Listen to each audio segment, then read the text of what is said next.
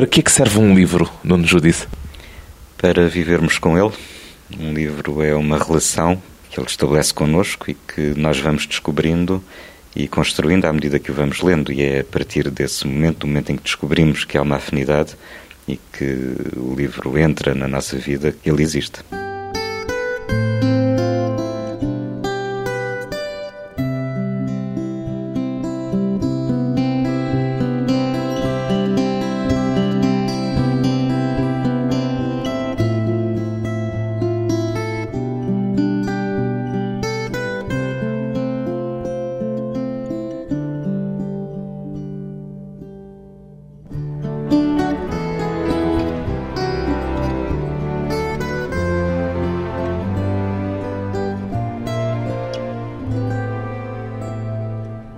Judice, 55 anos, poeta e ficcionista, professor universitário. Já alguma vez imaginou a sua vida, Nuno Judice, sem literatura?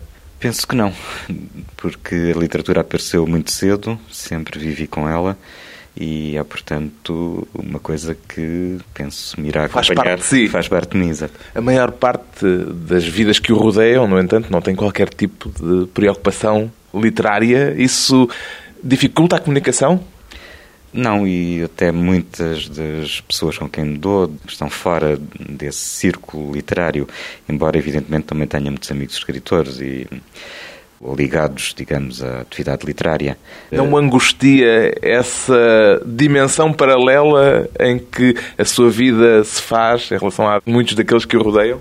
Bom, a questão é, é o olhar que nós temos, não é? Portanto, o meu olhar é, é um olhar, de certo modo, literário, um olhar que vê o mundo de uma maneira que está de acordo com a minha estética ou com a minha leitura da vida. É uma questão estética, sobretudo, ou só estética? Pois a vida passa evidentemente pela estética. A estética que implica o bom e o mau, implica dor e alegria, enfim, todos esses sentimentos que fazem parte da vida. Mas eu julgo que uma maneira de sublimar ou de transformar o que há de mau pode passar pela libertação que a literatura dá. Havia, não sei se o Benjamin que dizia escrever depois de Auschwitz, essa interrogação, julgo que é também, ou, ou é talvez por causa desse tipo de situações que é preciso escrever, porque há a necessidade de salvar, de nos salvarmos e de acreditar na vida, apesar das catástrofes e tudo aquilo negativo que existe no mundo. Falava de um olhar paralelo, um outro olhar, é assim que vê a função da literatura? Sim, isso vem um pouco do Pessoa e da heteronímia. Eu julgo que os heterónimos, no fundo, são a descoberta que o Pessoa fez desse outro olhar que existe dentro de cada um de nós e, e temos de, enfim, de o encontrar. Alguns conseguem, não é? Porque esse segundo olhar permite exatamente dar essa visão do mundo que é uma visão criativa, uma visão em que o mundo não é apenas algo para gastar e deitar fora, é para fazer com que permaneça aquilo que vale a pena no mundo. A literatura seria uma espécie de realidade paralela, uma espécie de mundo paralelo como aqueles muito populares no imaginário da ficção científica dos anos 50 ou 60? Olha, eu acho que não, porque no fundo a literatura faz parte do homem e se nós hoje conhecemos a Grécia antiga, se conhecemos todas essas culturas que estão para trás, é pela literatura que deixaram, não é pelos livros de história. E, portanto, talvez a verdadeira vida, como dizia o outro, esteja na literatura. Nunca passou por crises de vocação, descobrindo-a tão cedo, nunca a pôs em causa neste trajeto? Não, enfim, aliás, eu escolhi quando estava no liceu e a opção era logo no quinto ano e era uma opção imediatamente impositiva. Eu escolhi imediatamente letras, sem me questionar muito, porque sabia que era esse o meu caminho. E, e posteriormente, ao longo dos anos? E nunca me arrependi dessa opção. Nunca teve essas crises de vocação, para usar uma expressão mais do âmbito da vida religiosa? Não, não, não. Não, porque, por um lado, isso fazia parte de mim e, por outro lado, também a necessidade de refletir sobre o que isso significa, o que é a literatura, o que é escrever, o que é a linguagem é uma coisa que está ligada a esse caminho profissional que eu segui, que é o ensino. Portanto, é uma coisa também que faz parte de mim. Usei uma expressão do âmbito religioso. Há algo de ato de fé também nessa entrega à literatura? Sim, muitas vezes o sagrado, o divino aparecem na minha poesia e não falaria de vocação ou de fé, porque são, apesar de tudo, palavras muito fortes. Também não tenciono converter ninguém, nem convencer ninguém. É uma maneira de realização, talvez, uma maneira de me encontrar comigo, de me descobrir também ao escrever. Portanto, é, digamos, uma forma de revelação no sentido, nesse sentido religioso, revelação do ser. Eh, enfim, que não sou eu, mas é o ser humano que está em cada um de nós. Aqui há tempos dizia que publicar um livro é sempre um ato de otimismo. É, é porque ao publicar um livro eu estabeleço um diálogo com o leitor. E, portanto, escrever ou publicar é entrar nesse diálogo, é dizer qualquer coisa, esperar a resposta, enfim, mesmo que ela não venha, muitas vezes acaba por vir, não é? Porque eu encontro. De forma direta? Sim, de forma direta. Há, há pessoas que vêm ter comigo às vezes e que dizem, que me falam de livros que, enfim, que para mim já estão completamente esquecidos e dizem como foi importante para eles. E isso é importante para si?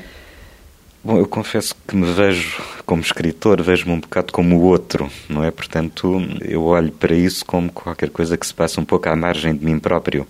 Mas surpreende-me sempre, caso, por exemplo, aqui há uns anos estava num salão do livro e o senhor do stand, o livreiro, não é, que dirigia o stand, recebeu um, um homem que viu os meus livros e, e começou a falar com ele sobre esses livros.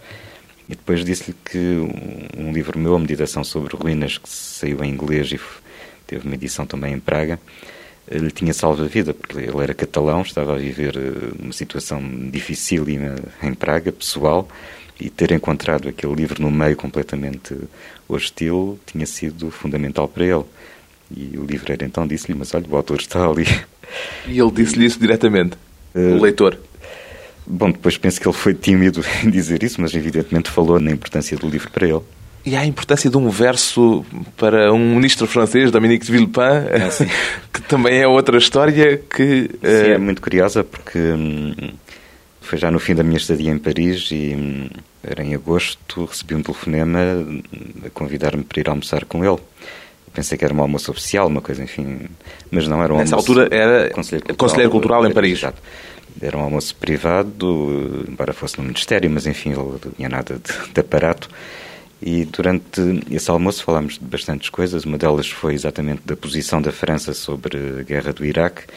E ele disse-me que muitas vezes nas eh, discussões que tinha tido sobre esse problema e na defesa da posição da França contra a intervenção nessa guerra, cujos resultados estamos a ver, tinha sido um verso meu que muitas vezes estava na, na, cabeça dele, que era o medo é a melhor parte de mim. Portanto, o que ele dizia era que os europeus tinham sobre os americanos essa vantagem, tinham um medo que vem exatamente de todas as guerras que nós atravessamos e das destruições que isso causaram e, portanto, perante um conflito reagimos eh, exatamente a partir desse medo primordial, digamos enquanto que os americanos que nunca tinham passado por isso e todas as guerras são fora do espaço americano não conhecem esse medo e por isso é que entram, digamos, desta maneira nesse tipo de conflitos. Mesmo olhando para o escritor que também é como o outro, esse tipo de reações dão àquilo que faz um sentido especial?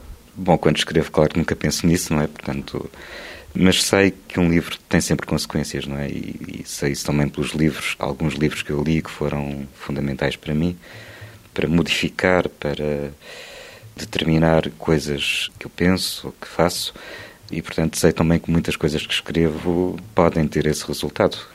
E isso, bom, é uma responsabilidade, mas eu penso que eh, quando se escreve no fundo, está-se a ser irresponsável. Escrever é sempre um ato de irresponsabilidade, porque é escrever contra tudo. Escrever é um ato de, de oposição, um ato de resistência, um ato de transformação. E o tal ato de esperança também? Sim, a esperança está em acreditar naquilo que se escreve. Pode-se dizer, tendo publicado mais de 40 livros, que é um homem de grande esperança, não.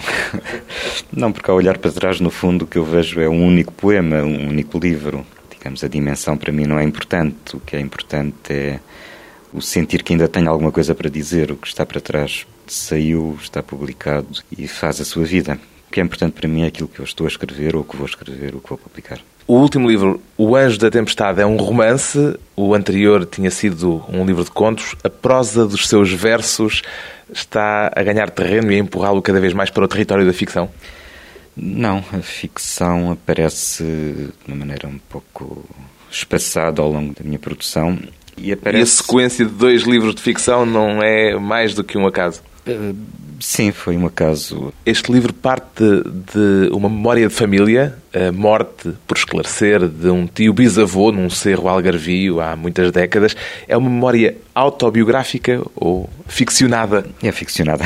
Aliás, todo o livro é ficcionado, mas há, há um jogo de espelhos em que, por vezes, aparecem coisas que realmente são experiências que eu tive, ou enfim, situações que vivi, mas que são sempre depois retrabalhadas, transformadas e, portanto, que se afastam de mim.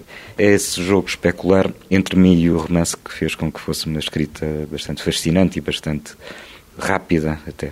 O livro cruza algumas memórias, reflexões, delírios. É deliberadamente uma forma de escapar à narrativa certinha e padronizada que chega aos tops de vendas atualmente? Sim, eu sempre procurei isso, porque não me interessa, evidentemente, best-sellers. Portanto, o que me interessa é trabalhar sobre a linguagem, por um lado, sobre o português, eh, tentar encontrar uma nova maneira de me relacionar com, com a língua quando escrevo e, por outro lado, fazer coisas também que subvertam, digamos, os esquemas habituais. E aqui cruzando fronteiras entre Sim, géneros, por exemplo. Exato, aqui é o caso da ficção, da autobiografia, do diário, portanto há, digamos, esse cruzamento que depois vai buscar memórias literárias, por exemplo, há evidentemente aqui um pouco a influência do André Gide, que também joga muito com essas fronteiras, e evidentemente a imagem, a presença da imagem que me obriga depois a passar para a fotografia. Há reproduções de quadros, há uma Sim. fotografia a certa altura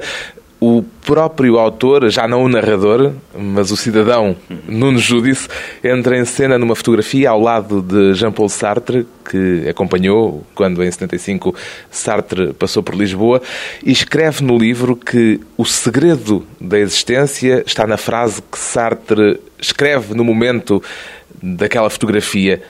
E ninguém mais terá lido essa frase para além de mim, escreve o narrador. Ainda se lembra do que ele escreveu? Bom, isso faz parte da ficção, eu não vou, claro que vou revelar. Portanto, é, digamos, o enigma, mas acho interessante também esse lado enigmático. Mas leu mesmo O Cidadão no Judice, aquilo que o filósofo Jean-Paul Sartre escreveu no momento em que foi tirado aquele Bem, retrato? Se me permite não, vai não responder, penso que o enigma é exatamente isso, é a esfinge, não é? Que é interrogada e o Édipo tem de viver com o não saber nunca qual é a resposta. A dúvida permanente. Sim.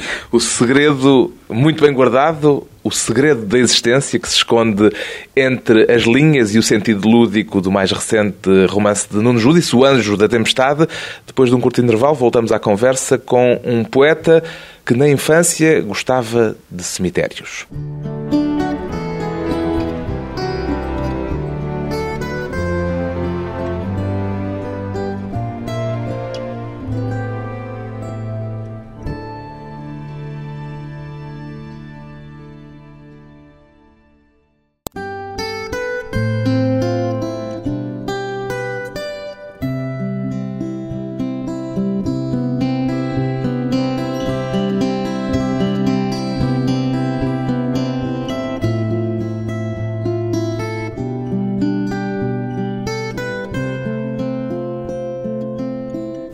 Regresso à conversa com o poeta Nuno Judice, que publicou o primeiro livro em 1972, mas já tinha publicado o primeiro poema aos 18 anos, em 67. Já havia, antes disso, muitos versos, ou só começou por essa altura, Nuno Judice? Não, já havia muitos. Comecei a escrever muito cedo. Depois, na adolescência, enfim, escrevi bastante. Mas foi... Versos rasgados, entretanto? Não, eu guardo tudo. Tenho essa arca. Foi... São publicáveis? Às vezes pego neles, olha, um deles por acaso estava com o Júlio Pomar, na altura em que ele estava a preparar aquela retrospectiva em Sintra, e aí aparece o almoço do Trolha. E eu fui descobrir num caderno para aí de 65, um poema, um poema inspirado no quadro chamado Almoço de Trolha. Era um poema neorrealista como o quadro? Sim, claro. o que acontece é que, evidentemente, quando escrevemos nessa altura, somos influenciados. E o Alberto Campos, por exemplo, aparece perfeitamente copiado em muitos poemas desse período, dos 14, 15 anos, que foi a altura em que eu comecei a ler. E guarda-os por fetichismo, por algum sentimentalismo? Não, acho graça. Por interesse mesmo? Acho graça aos cadernos em que eu escrevi, porque eram cadernos do liceu, tem um certo valor afetivo para mim. Quando é que se formou a sua noção de poema, para usar o título do seu primeiro livro? Sim, isso foi quando descobri o Herberto Helder, quando descobri que havia uma maneira de escrever em português diferente daquela que eu conhecia. Foi com Os Passos em Volta, um livro que para mim foi uma revelação. E depois livros como poesia francesa, poesia inglesa, Ezra Pound, que também foi muito importante nessa altura. A poesia 61, pela ligação até em termos geográficos, sendo algarvio e vindo do Algarve, teve alguma influência, não? Sim, lia na, em antologias, Gastão Cruz, a Fiamma, portanto, eu conhecia, mas o que me distanciava da poesia 61 era o lado elíptico, o lado muito formal dessa poesia e ainda um certo compromisso político, não é, que se via nas barcas novas, enfim, nesse tipo de que não era o que me interessava fazer. E por outro lado, a poesia que para mim realmente pesava era aquela que tinha uma dimensão em termos de verso, em termos de expressão muito mais ampla. E isso vinha-me da poesia francesa, de Saint John Perse, da poesia inglesa do Eliot uma poesia em que, portanto, não havia esse lado concentrado, esse lado formal que na altura eu via na poesia 61. A sua formação literária foi sobretudo escolar ou familiar?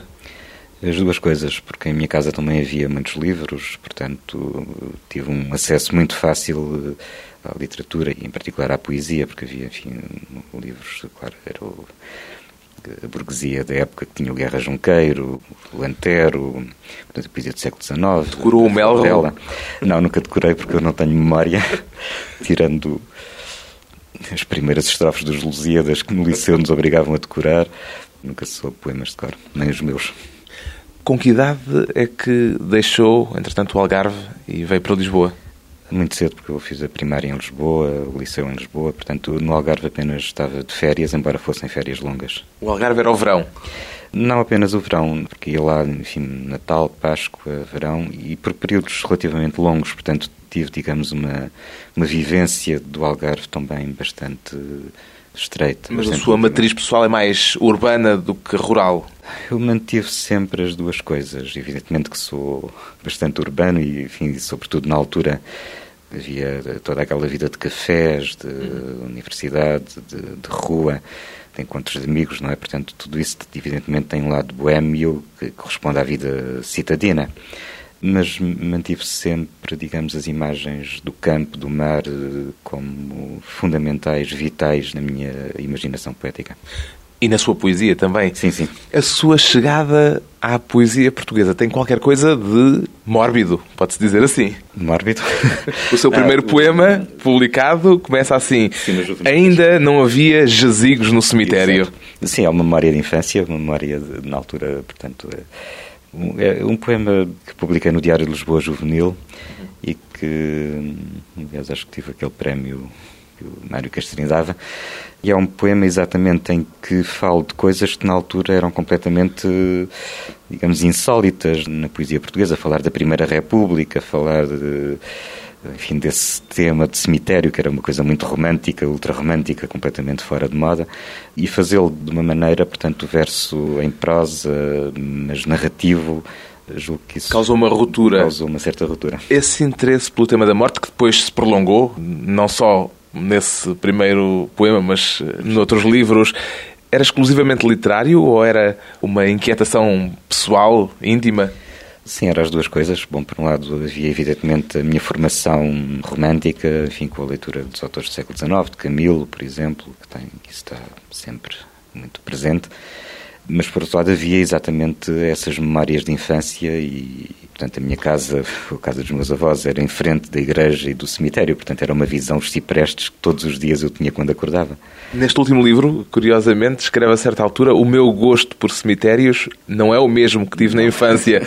Quando é que os cemitérios lhe começaram a interessar menos do que nesse período da infância e da juventude? Talvez quando me libertei da preocupação da morte, que isso é uma coisa que com a idade nos vamos habituando. Porque esse aspecto atenuou-se até na sua poesia. Sim, exato. Portanto, é um tema que está muito recorrente até aos anos 80. E aí há uma intervenção a partir de, da Lira de Lican, que é talvez o livro em que vou mais longe nessa exploração desse tema, a partir daí há uma integração da reflexão filosófica que me vai libertando. E, e aparece o tema da noite, que também é um, um substituto, um ersatz da morte, que a vai, digamos, ocupando, mas de uma forma, enfim, com a noite a minha relação é uma relação mais familiar, mais próxima, mais afetiva, e... É a noite antiquíssima e eterna? Sim, é, é exatamente. É, esse, é sempre o Álvaro de Campos, porque é, no fundo para mim é o grande poeta, a grande referência. A sua relação com a ideia de morte, dizia, mudou também? Sim. Em que sentido? Bom, no sentido, talvez, de me ter também reconciliado um pouco com, digamos, um certo divino, um certo sagrado e não rejeitar totalmente, digamos, essa ideia. Portanto, acho que qualquer coisa de nós vai sobreviver, mesmo que nós passemos, e, enfim, não sei como, mas, portanto, penso que é essa ideia de sobrevivência, de que qualquer pessoa deixa um traço, e esse tema está muito expresso neste livro. Portanto, penso que é isso também que me reconciliou, digamos, com. Se lhe sobreviver só um verso, que verso é que escolheria de toda a sua enorme produção poética? Talvez um, um poema que é a receita para fazer o azul, que é, no fundo, a, a ideia de que cada um de nós pode, a partir de uma coisa simples, de um elemento do mundo, pode fazer qualquer coisa que nos alimente, que nos dê essa força vital para sobreviver. Se quiseres fazer azul, pega num pedaço de céu e leva-o ao lume do horizonte. Portanto, é um pouco esse princípio de pegar, no fundo, num pedaço do mundo e cozinhá-lo. Um princípio na poesia de Nuno Judice para quem o quiser cozinhar, Sim. aproveitar. Depois de mais uma pausa breve, regressamos à conversa com o poeta e os múltiplos sentidos da literatura.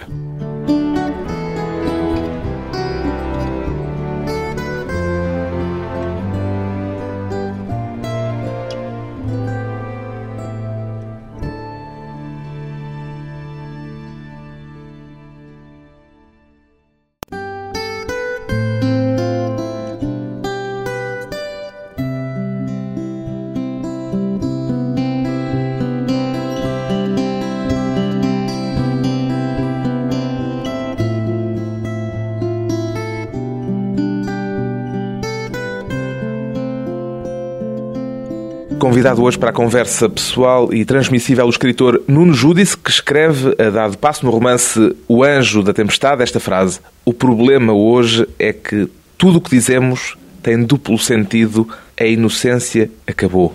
Esta frase é para ser lida à letra, Nuno Judice. Bom, tudo o que eu digo neste livro é para ser lido nesse duplo sentido, porque quem o escreve é um narrador que tem um ponto de vista e depois há por trás dele um autor que tenta, digamos, subverter o ponto de vista desse narrador, que é sempre um ponto de vista unilateral, não é? Portanto, é, é, digamos, tentar abrir, tentar mostrar que há outras saídas para aquilo que cada um tem em si quando olha o mundo. Não podemos ver as coisas apenas de um lado. E, e há um duplo sentido em tudo o que dizemos, realmente. E esse duplo sentido tem a ver, eh, evidentemente, com a minha formação estética e com a importância que o símbolo tem para mim. A ideia do símbolo, que é exatamente tudo o que nós vemos uma coisa, mas nessa coisa que vemos há outra coisa que talvez seja mais importante do que a primeira. Lamenta ou saúda essa perda de inocência? Eu julgo que ela só existiu até o momento em que o Adão comeu a maçã. Portanto, a partir daí a inocência deixou de existir. Esta frase que eu citei continua depois assim: somos o que dizemos, mas o que dizemos está para além de nós. Não é esta imensidão de sentidos precisamente o princípio central da literatura? É, e precisamente. A ideia da ambiguidade. Esse, eu não diria tanto a ambiguidade, porque a ambiguidade tem um sentido um pouco negativo, mas a ideia de polissemia e o que faz viver a literatura para lá do tempo, para lá de quem a escreveu, é exatamente a, capacidade que ela tem de se transformar na leitura de cada um e de dizer coisas novas de cada vez que há uma leitura. Isto pode levar-nos a concluir, paradoxalmente, se tudo o que dizemos tem duplo sentido, que o mundo é hoje cada vez mais mais literário do que era. Infelizmente não. Quando olhamos para o mundo, pelo contrário, o que vemos é o oposto, não é? Mas enfim, claro que a literatura continua a fazer parte dele e mesmo nas coisas negativas ela existe. Quando diz infelizmente não, quer dizer que há muita coisa a ser lida ao pé da letra, demasiado ao pé da letra? Sim. E por isso é que é necessário ver também quem consiga descobrir nas coisas que parecem impor-se como verdades absolutas a dúvida, interrogação. Ou pelo menos umas nuances. Sim, mas eu estava a dizer que talvez hoje um Alexandre O'Neill pudesse ter grande alimento naquilo que, que nós vemos à nossa volta. Um mundo mais literário é ou seria um mundo melhor? Bom, o mundo literário é uma utopia e nós já vimos no que é que as utopias dão.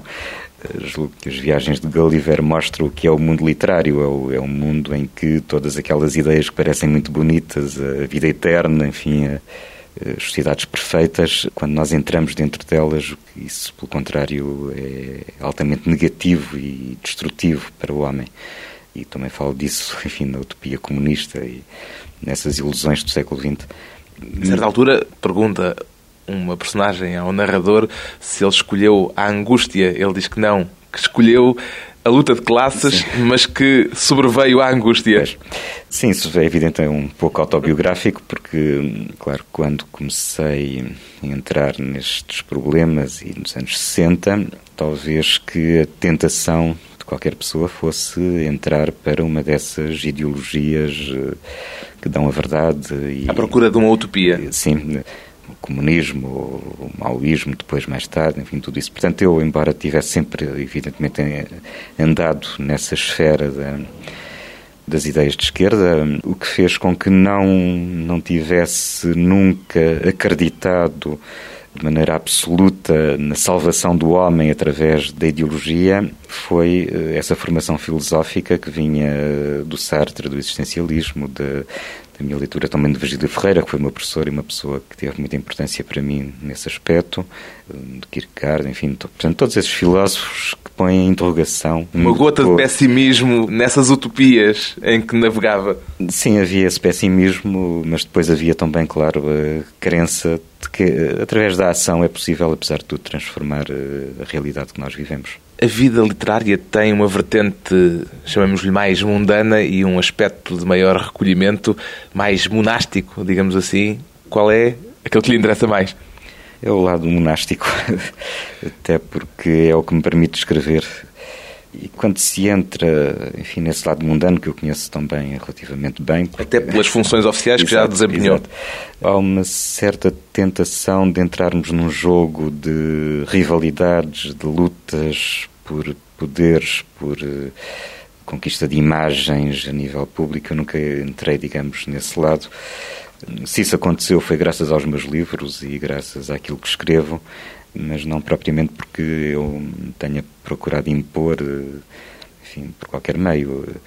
Portanto, eu quero é preservar esse espaço e esse tempo que são meus para poder escrever e continuar a escrever com total disponibilidade.